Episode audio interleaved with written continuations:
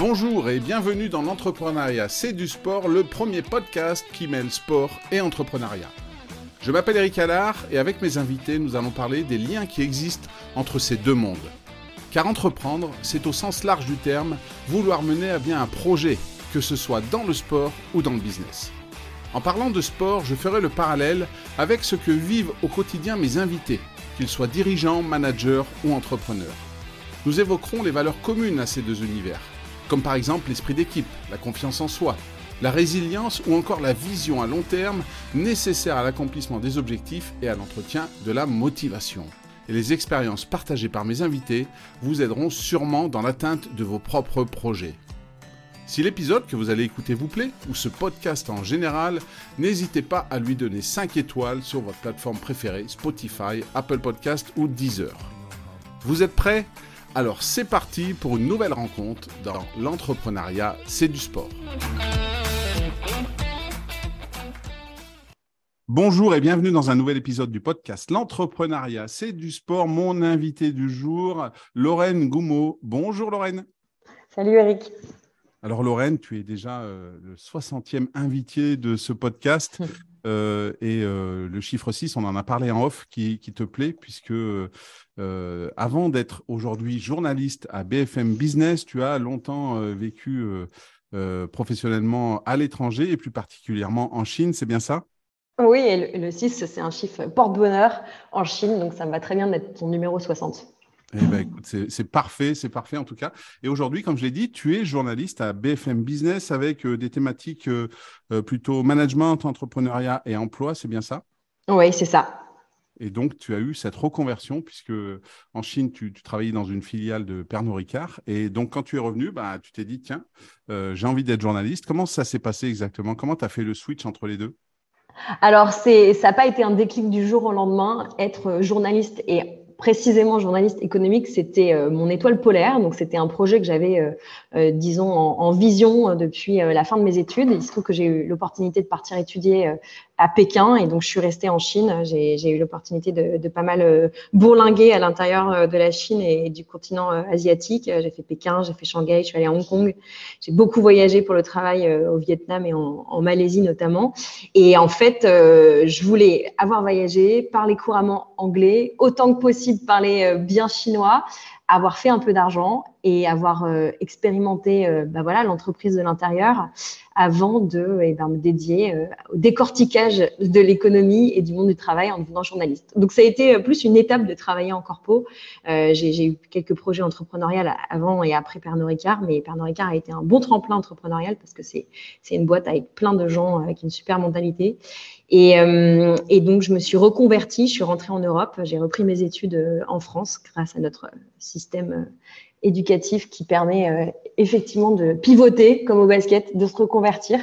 Et je suis rentrée en journalisme euh, à l'aune de mes 30 ans, à l'aube de mes 30 ans, et, euh, et j'en suis pas encore sortie. Voilà. Et donc chez BFM Business depuis combien de temps? Je suis à BFM Business depuis six ans. C'est ma sixième saison là. On prépare la, rentrée. Ça fait six ans que je suis à BFM Business, donc sur différentes thématiques. Tu l'as dit. Quand je suis arrivée, j'étais plutôt sur des sujets euh, Asie euh, et technologie. J'ai fait un petit passage par euh, le droit du travail, le management et l'emploi. Et puis bah là, j'envisage d'être un peu plus macro sur des sujets un peu plus économie macro et finance. Et, moi, je t'ai découvert justement par BFM Business euh, sur une, émission que, que tu as animée et que, qui s'appelle Happy Boulot. Et, euh, oui. Et j'avais bien aimé. Et donc, c'est comme ça, la première fois que j'ai pu te voir dans ton rôle de journaliste. Et je me suis dit, bah, tiens, j'aime bien le ton que tu emploies, la manière dont tu expliques. Et euh, bah, ça, ça, colle bien avec avec euh, l'entrepreneuriat, euh, c'est du sport, le podcast, d'autant plus que euh, en cherchant un peu qui tu étais sur Internet, on trouve des informations. Et, et oui, et j'ai vu que tu étais également fan de sport et plus particulièrement de football. Et tu as lancé récemment ta chaîne YouTube d'ailleurs qui parle de ça. Est-ce que tu peux nous en dire un petit peu plus? Oui, alors gros disclaimer, c'est que je suis une grosse footix. Hein. Je, je, je, je, ne pouvais pas prétendre être une, une, experte en foot, mais en tout cas, je, je suis une amatrice, on va dire.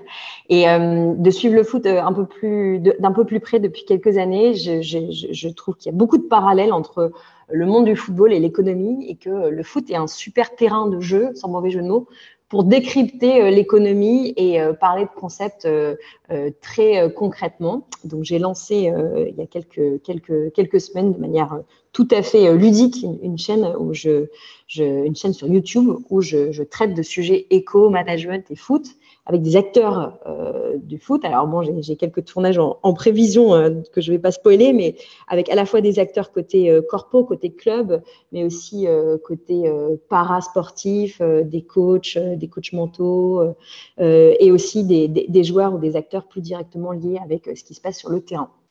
Voilà, donc c'est une activité en parallèle de ce que je fais à BFM, un peu mon hobby, mais euh, je dois reconnaître que euh, pouvoir parler de sport et d'économie, c'est assez plaisant et c'est quelque chose que j'ai envie de continuer à faire dans, les prochaines années et je suis très contente de le faire avec toi dans ce podcast. Et d'ailleurs, euh, pour les, amateurs de foot, euh, tu parlais de foot et d'économie, c'est vrai que c'est souvent un reproche qu'on peut faire où on dit que justement ce côté euh, économie, ce côté argent a pris un peu le pas sur le, côté sport-passion, qu'on peut encore voir un peu plus dans d'autres sports. Et, du coup, ben, ta chaîne, elle prend tout son sens. Tu as, tu as ce côté j'aime le foot, même si c'est footix, et cette, cette, comment dire, cette perspective que tu as pu développer avec BFM Business, avec tout le côté économie, commerce, management, entrepreneuriat. Donc c'est vrai que bah, ta chaîne fait sens, en tout cas pour moi. Et, Merci. Et, du coup, on, va voir tout de suite si euh, tu parles de football, mais euh, quand tu penses à quand tu étais euh, plus jeune, plus et que tu parlais du sport, tu aimais le sport, est-ce que c'est le foot dans lequel tu aurais aimé être une championne ou, ou est-ce qu'un jour tu as rêvé d'être championne dans un autre sport?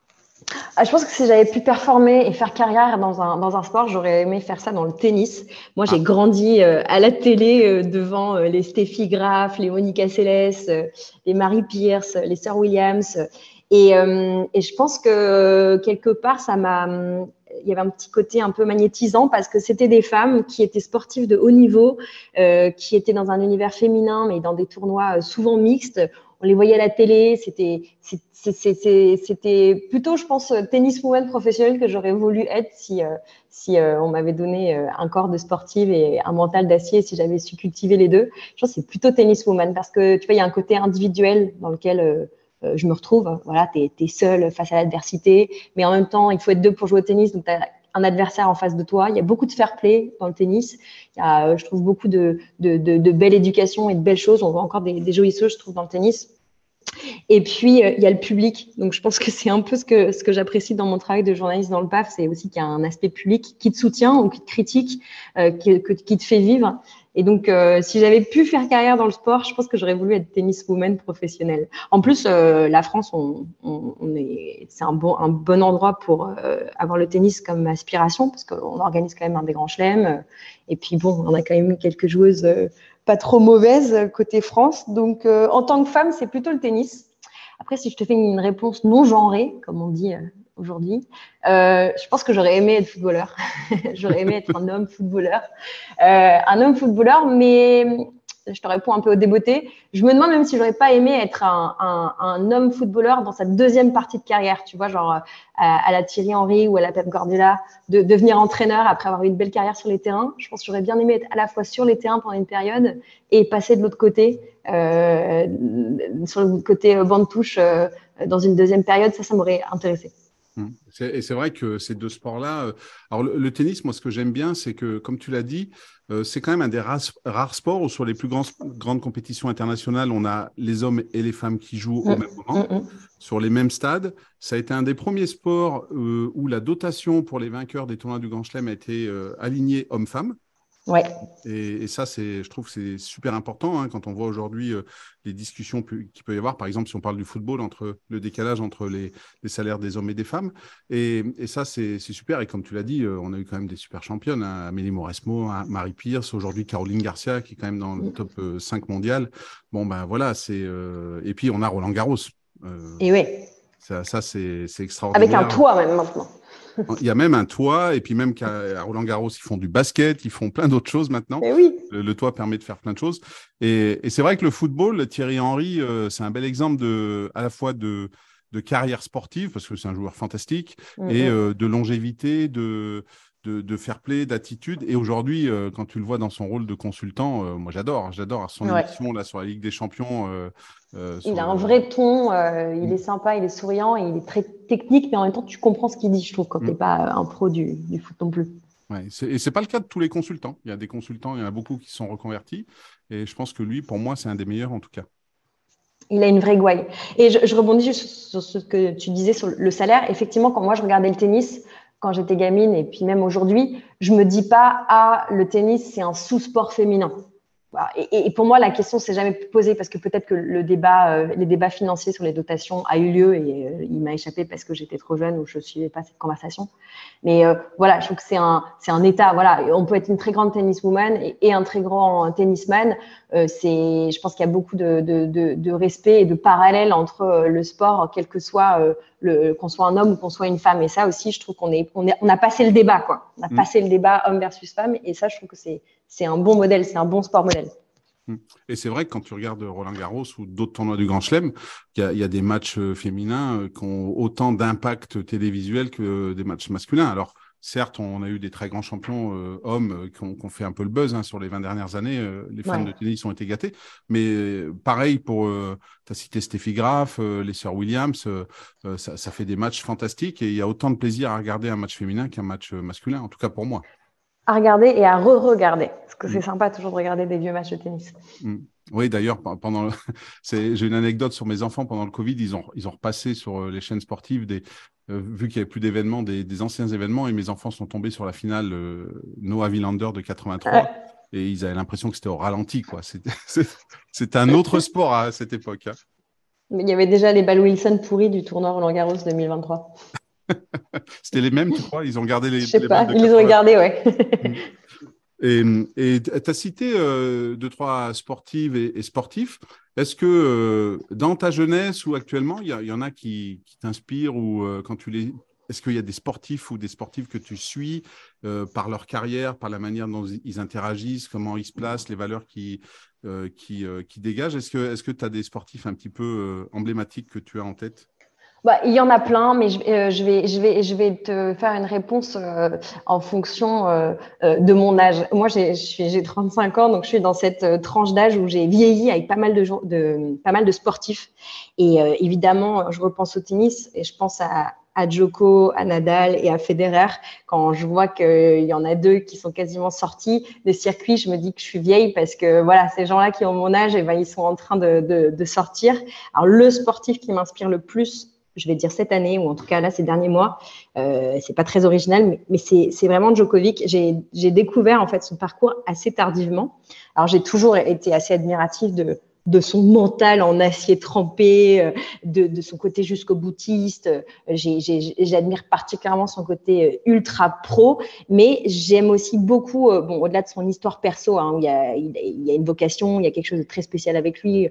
On connaît tous son histoire, où il a grandi en Serbie, il s'est entraîné sous les bombes. Enfin, voilà, il y, a, il y a toute cette histoire perso qui est très inspirante. Mais d'un point de vue sportif et d'un point de vue carrière, moi j'aime beaucoup euh, toutes ces fragilités. Euh, son, son, angoisse du record là qu'on sent et qu'on sentait avec Roland Garros, euh, ça le rend très très fragile quoi. On arrive à, à, le lire. Euh, c'est un joueur. Euh, tous les matchs que j'ai pu regarder de lui, on, on, peut lire sa nervosité, on a pu voir qu'il était nerveux, et ça, ça, ça me donne l'impression qu'on peut s'identifier à lui, qu'il est étonnamment humain malgré son côté hyper robot. Et puis c'est un, c'est un gars qui a eu plein de passages à vide. Il a eu plein de passages à vide euh, dans des matchs, euh, on peut pas tout citer, mais euh, ça a longtemps été un peu euh, le loser au milieu des cadors parce que il y avait toujours Rafael Nadal, il y avait toujours Federer, et puis il y avait lui qui était un peu l'éternel numéro 3. il s'est pris des grosses tôles en face de Wawrinka, en face de Tsonga, en face de, de Roddick. Enfin, on peut pas faire tous les matchs, mais alors que on a l'impression que parfois on retient que son côté flamboyant. On se dit toujours ah mais pour lui ça a toujours marché, il a toujours été hyper fort. Mais c'est pas vrai. C'est un gars qui euh, qui a vraiment trimé. moi j'aime bien son côté laborieux. Euh, je trouve qu'on peut voilà on arrive à s'identifier à lui. Et hum, là il arrive sur euh, sa fin de carrière, on peut le dire. Il est toujours sur les circuits, il va probablement l'être encore pendant un moment. Mais j'aime bien l'avoir vu vieillir. En fait, je trouve que c'est un gars dont on a vu le tennis évoluer. on voit comment il a changé. Il est devenu infaillible, mais on voit comment il s'est construit. ça, je trouve c'est un autre truc intéressant auquel on peut s'identifier. C'est un gars qui a su en fait euh, euh, contrôler son évolution physique et mentale. Alors aujourd'hui, il est plus vieux, mais il est encore meilleur, je dirais, que quand il était au top de sa forme physique euh, parce que la jeunesse lui permettait. il a fait plein d'ajustements dans sa vie. Il a rajouté plein de choses dans sa vie que que même nous, non, enfin pas toi, mais nous les non sportifs entre guillemets, on peut s'approprier, que ce soit la manière dont il a intégré la visualisation dans son, dans son entraînement ou la respiration consciente, des choses qui peuvent avoir l'air un peu pipeau, mais on sent qu'il a travaillé aussi bien sa, sa, santé physique que sa santé mentale. Euh, euh, et que je trouve ça assez impressionnant qu'un gars de son âge ait autant gagné en explosivité. Moi, quand je le regardais là quand je regardais Roland Garros euh, ces, ces, dernières semaines, je me disais c'est un gars, il est explosif alors que il n'a pas 20 ans quoi. Et ça, je trouve ça très fascinant chez lui. Et j'aime bien, du coup, regarder en ce moment les, les, les, sportifs qui vieillissent un peu. J'aime bien regarder Benzema ou, ou euh, Cristiano Ronaldo parce que c'est des, des, des, hommes qui ont changé leur manière de, de, pratiquer leur sport pour être meilleurs malgré le temps qui passe.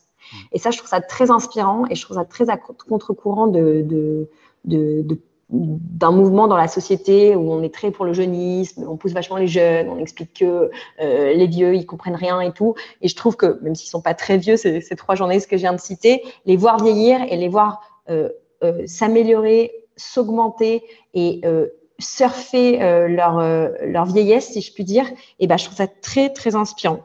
Et, et, et, et j'aime bien voilà, observer le, parcours de Joko pour voir comment il a réussi à gommer ses faiblesses au fil des ans et comment, en fait, son succès, il a été croissant petite pierre après petite pierre et aussi avec des gros, gros passages à vide. Et bien sûr, l'histoire se souviendra probablement que juste de ses, de ses très grosses victoires et, et de son palmarès mais euh, il y a quelque chose de, de, de, de, moins linéaire à regarder dans son parcours qui est très inspirant, je trouve. Mmh. Et c'est vrai, comme, comme tu dis, alors euh, j'adore le tennis aussi, euh, je vais pas te mentir, parmi les trois que tu as cités, les trois monstres, Joko, Nadal, Federer, c'est pas Joko que je préfère. Mais, alors dis, c'est qui toi? Alors moi, moi, je suis plus, je suis plus Federer, mais, mais, mais tu as raison dans le sens, pour moi, où Federer, bah, c'est tellement la classe, tu te dis, tu n'y arriveras jamais. Nadal, euh, c'est quelqu'un qui, s'il pouvait bosser 28 heures par jour, il le ferait. Donc, c'est pas facile. Et, Joko, ouais, comme tu dis, il est un, peu plus humain. Euh, il y a un US Open où il se fait disqualifier parce qu'en jetant une balle, ben, il touche un, ramasseur de balles et puis mm, il va mm, mm. la règle.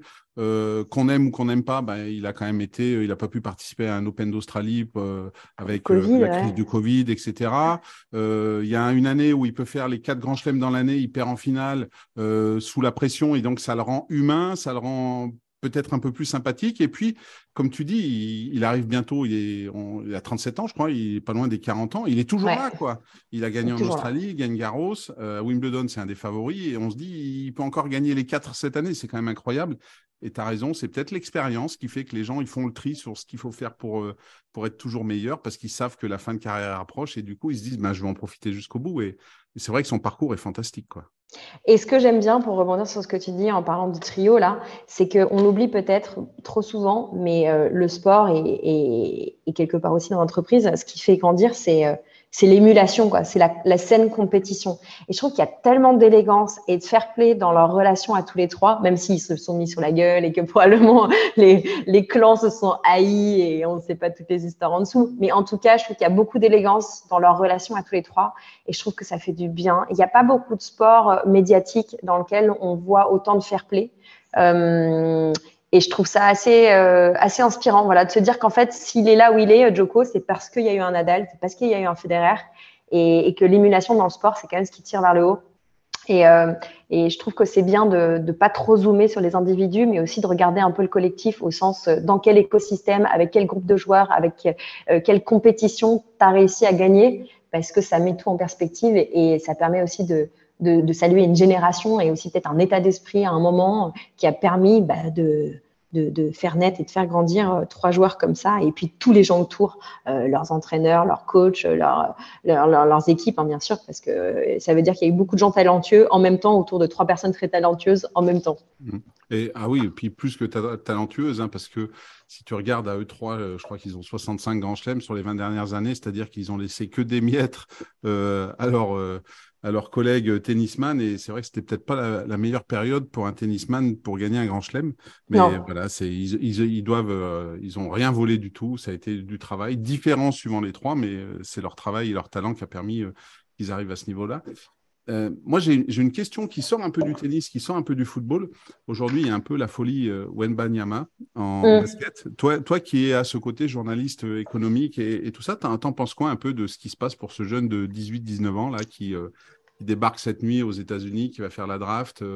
et est-ce que, est-ce que ça fait, ça peut pas lui faire un peu peur tout ce qui va être autour de lui en termes d'argent, de notoriété, d'attente? Quel, bah, regard tu as, toi?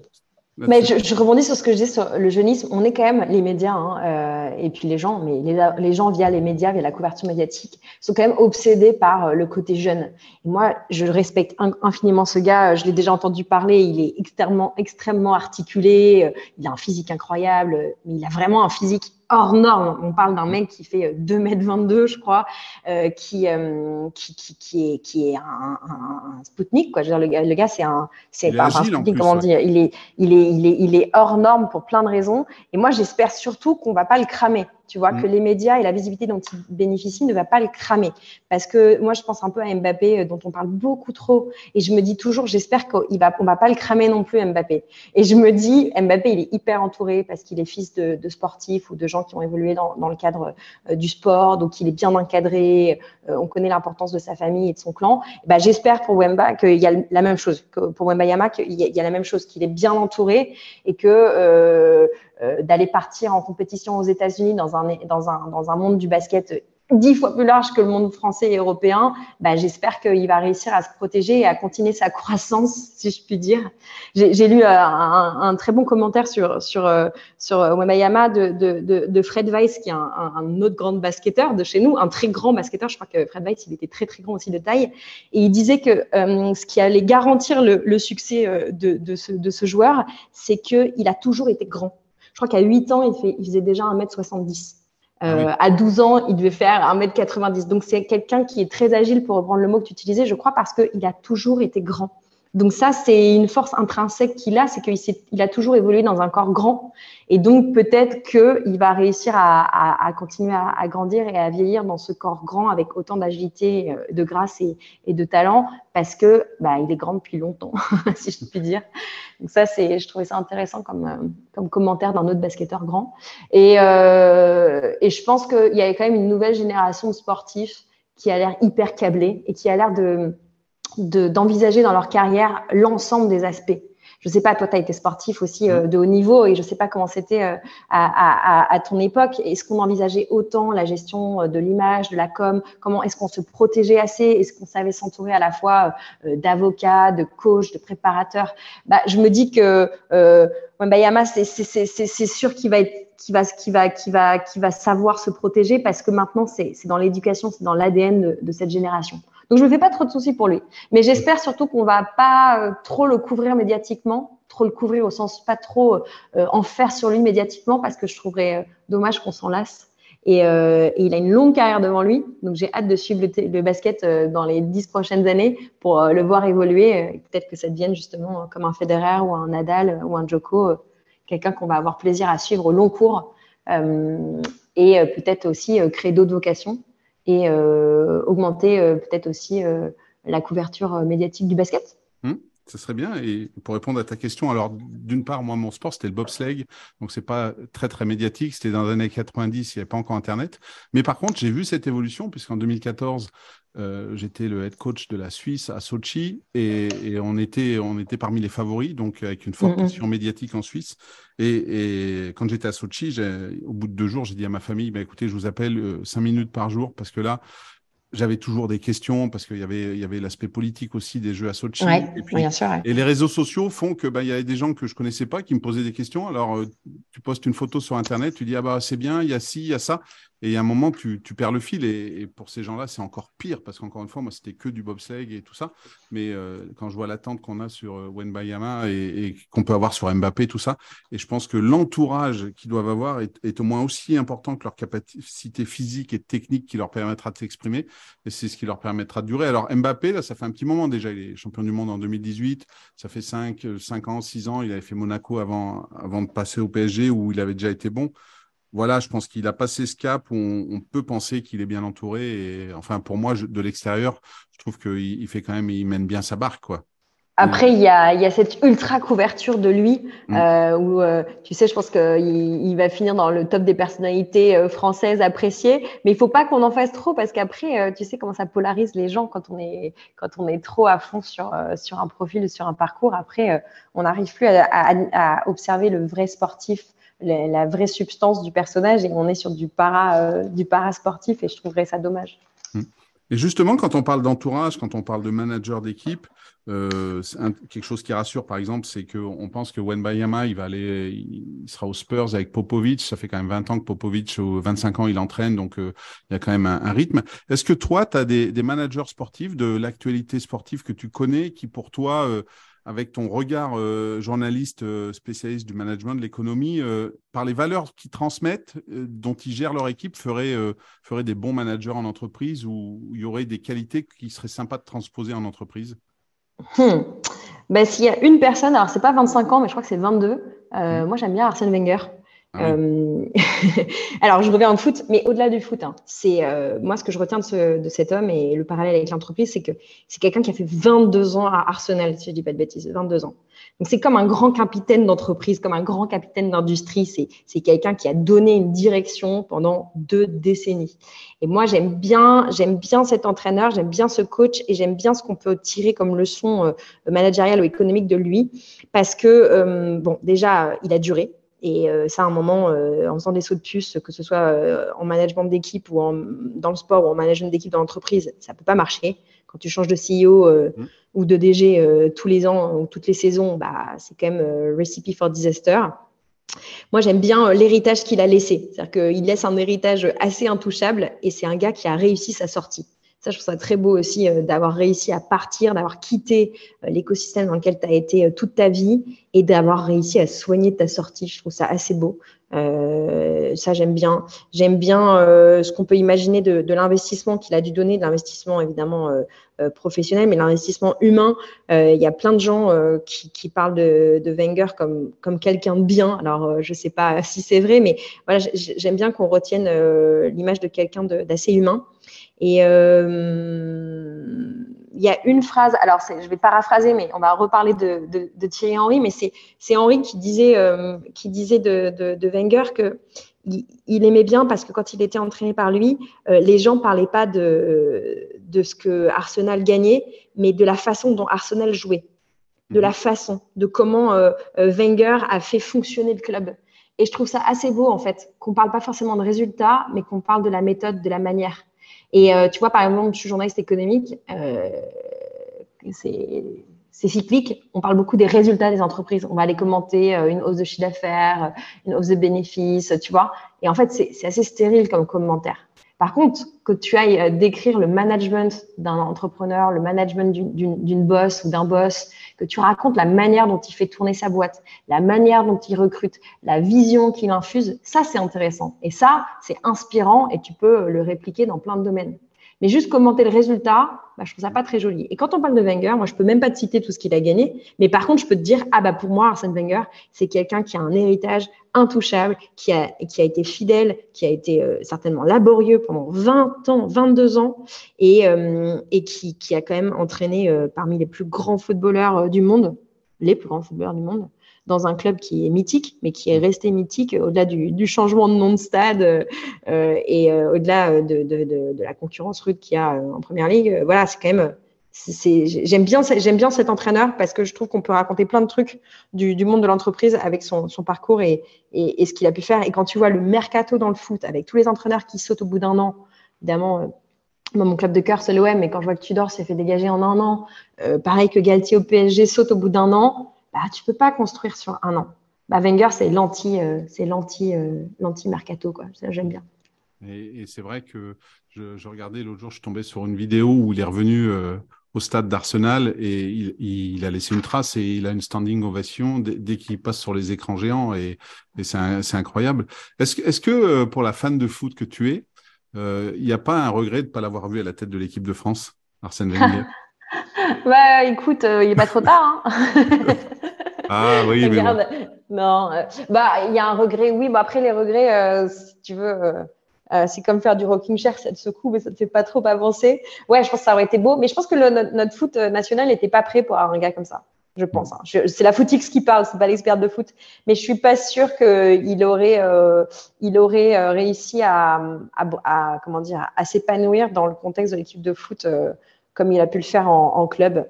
Mais mm. bien sûr qu'il y a un regret, parce que c'est quand même un personnage euh, international aussi. mais français. Moi, c'est ce que j'aime bien aussi chez lui. C'est que c'est un Français, c'est quand même un Alsacien, un Français, tout le monde le sait, mais c'est aussi un grand personnage international. Et il n'y en a pas beaucoup d'entraîneurs français comme ça qui, qui rayonnent qui rayonne, euh, qui rayonne à l'étranger. Enfin, en tout cas, j'ai l'impression qu'il n'y a pas beaucoup d'entraîneurs français. Mmh. Et, ça, c'est quand même joli comme histoire. Mmh. Et je te rejoins tout à fait sur le fait de dire aussi que quand tu changes de CEO ou d'entraîneur tous les ans, tu ne peux pas y arriver. On, le voit aujourd'hui, hein, euh, un Jürgen Klopp, par exemple, ça fait un petit moment qu'il est à Liverpool. Pourtant, au début, c'était pas facile. Un Pep Guardiola mmh. qui fait le triplé cette année, bah, c'est pareil. Et, voilà, il y a, c'est, comme, comme en entreprise, en fait. Tu, tu prends quelqu'un et si au bout de six mois, un an, il n'a pas réussi, euh, on va vouloir le changer il y a un moment, faut, faut du temps pour installer euh, sa philosophie, pour installer, euh, pour changer les choses, euh, pour intégrer les, les, gens dans un changement. On parle de la courbe de deuil quand on perd un proche, mais c'est la même chose quand il y a du changement d'entreprise. Ben voilà, il faut il faut entraîner les réfractaires et ça marche dans le sport comme dans l'entreprise. Et je pense que c'est un des plus beaux parallèles qu'on peut faire entre les deux. quand tu as un capitaine de navire, ben, il faut lui laisser le temps de, de faire ses preuves, mais avec les enjeux financiers qu'il y a, c'est pas toujours facile. Ouais, mais ouais, tu dis Pep Guardiola, bah, comme je t'ai pris Wenger là-dessus, c'est pareil, il est, il, est, il est à City depuis 2016, euh, je crois. Euh, mm. C'est super long. Quand tu regardes nous, notre Ligue 1 avec le, le, le, tournée manège des entraîneurs, tu te dis, mais quel signal on envoie. Puis moi, je suis joueur, euh, me dire que je change de. Je suis joueur, ou d'ailleurs, je suis dans le reste du staff, je me dis que je change d'entraîneur tous les, tous les ans, c'est impossible. C'est mm. impossible. Donc, euh, ouais, c'est ça, c'est un, bon fil à, tirer pour, en parallèle, le monde du foot, le monde de l'entreprise. Mm.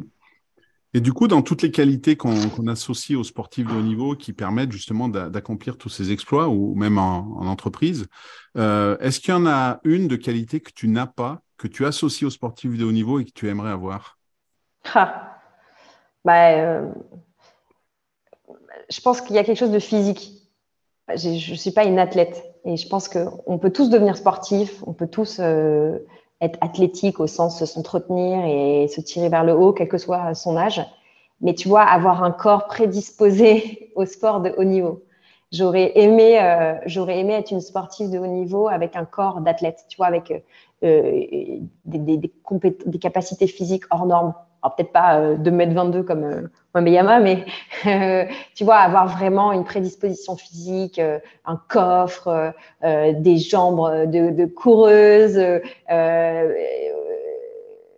voilà, une prédisposition physique. Qui, ça, c'est quelque chose que j'aurais aimé avoir. Moi, je, je, je ouais. Alors qu'aujourd'hui, quand on regarde les sportifs de haut niveau, souvent, on, bien sûr, pour certains, on parle de leur physique, on va parler de la vitesse d'un Mbappé, tout ça.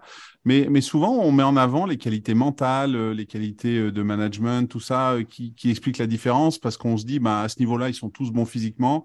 Et ce qui fait la mmh. différence, bah, voilà, c'est ça, c'est qu'il a, il a, il a de la tronche, comme on dit, ou alors. c'est Et toi, toi, c'est plus le physique. Bah, alors, c'est la base, hein. Si t'as pas de physique, il y a certains sports où tu peux pas y arriver, mais toi, c'est plus. Ouais. Euh, ça, ou en tout cas, euh, je vais blâmer mes parents. tu vois, euh, te mettre suffisamment tôt au sport pour performer dans un sport. Moi, je, moi, je suis, je suis devenue, je suis assez sportive. Je viens d'une famille de, de, gens qui ont une hygiène de vie, qui ont toujours fait du sport et tout. Ma, ma maman, qui a 75 ans, est, est tenniswoman et elle, pratique toujours régulièrement et elle est au top. Euh, mais tu vois, être, être mis suffisamment tôt au sport pour performer, ça, ça impose, ça implique quand même que tu as été bien encadré et tu as été identifié sur une prédisposition physique.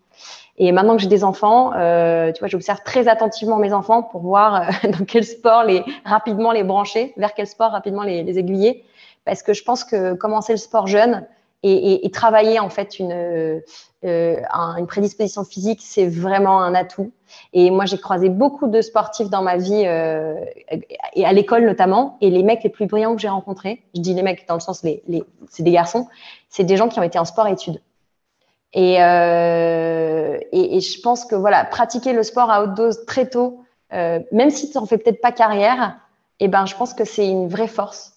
Euh, et c'est un truc que j'aurais aimé faire plus tôt. Après, sur le mental, je pense que je, réponds très personnellement à cette question, mais euh, la vie, en fait, forge les, les, esprits et forge le mental plus qu'elle va forger le, physique. Je suis pas sûre de ce que je dis, mais en, tout cas, on va dire euh, que ton, ton mental, tu, tu, le travailles, je trouve, en, devenant adulte et en traversant des épreuves.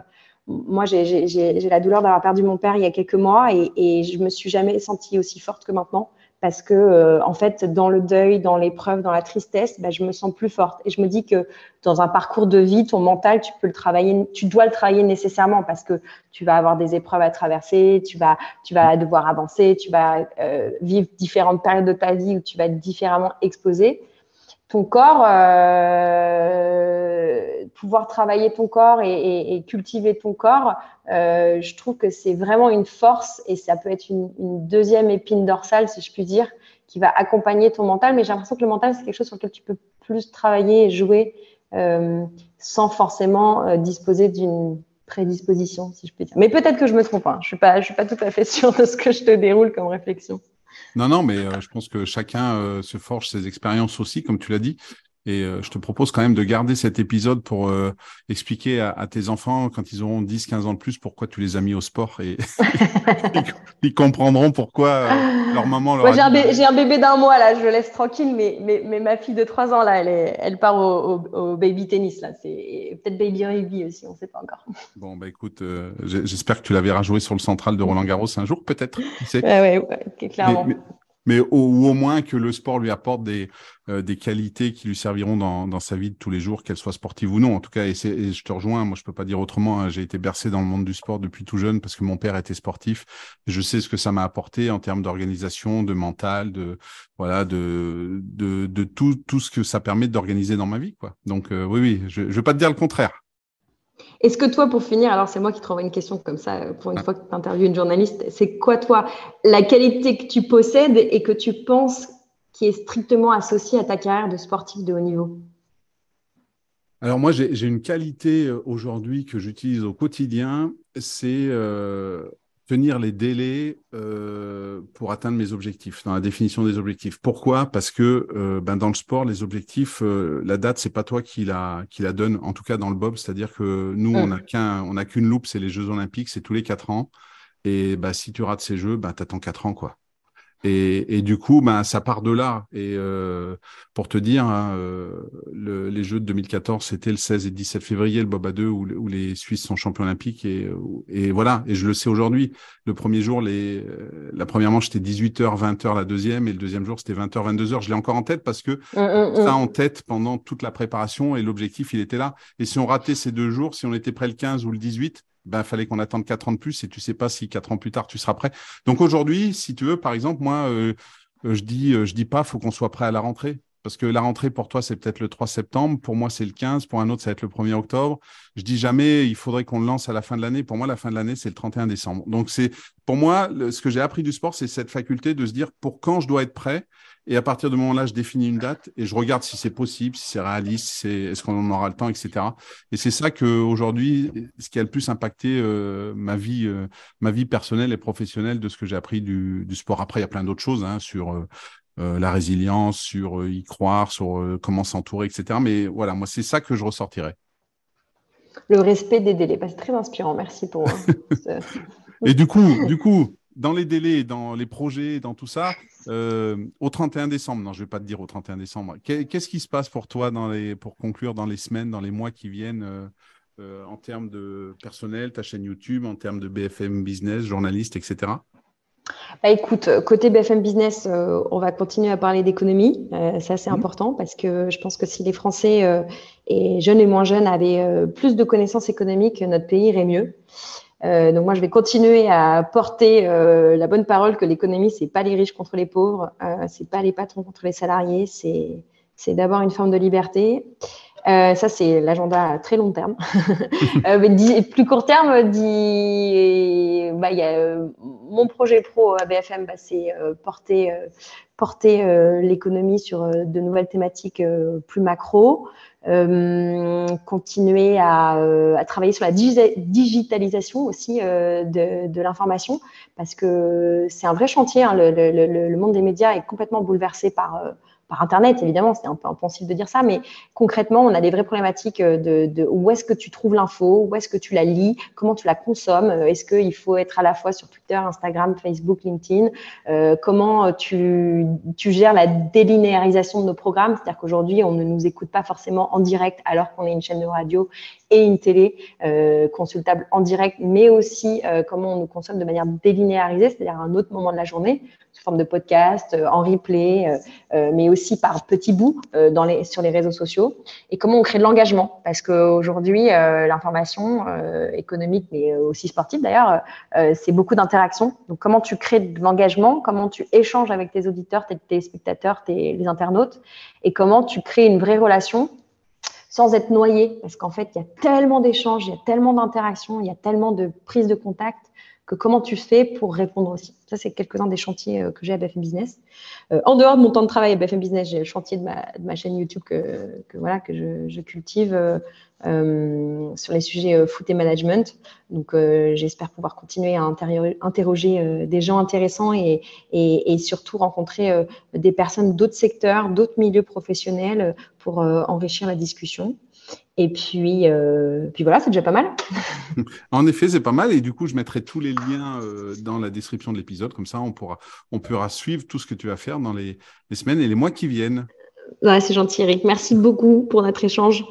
Eh ben, merci à toi, Lorraine, pour, euh, pour cet échange. J'ai adoré pour la 60e avec ce chiffre 6 qui te plaît tant. Et bien, à bientôt pour un autre épisode, peut-être. Et ben voilà, à bientôt pour un autre épisode et à tous les auditeurs. Je vous donne rendez-vous très vite euh, pour un prochain épisode du podcast L'entrepreneuriat, c'est du sport.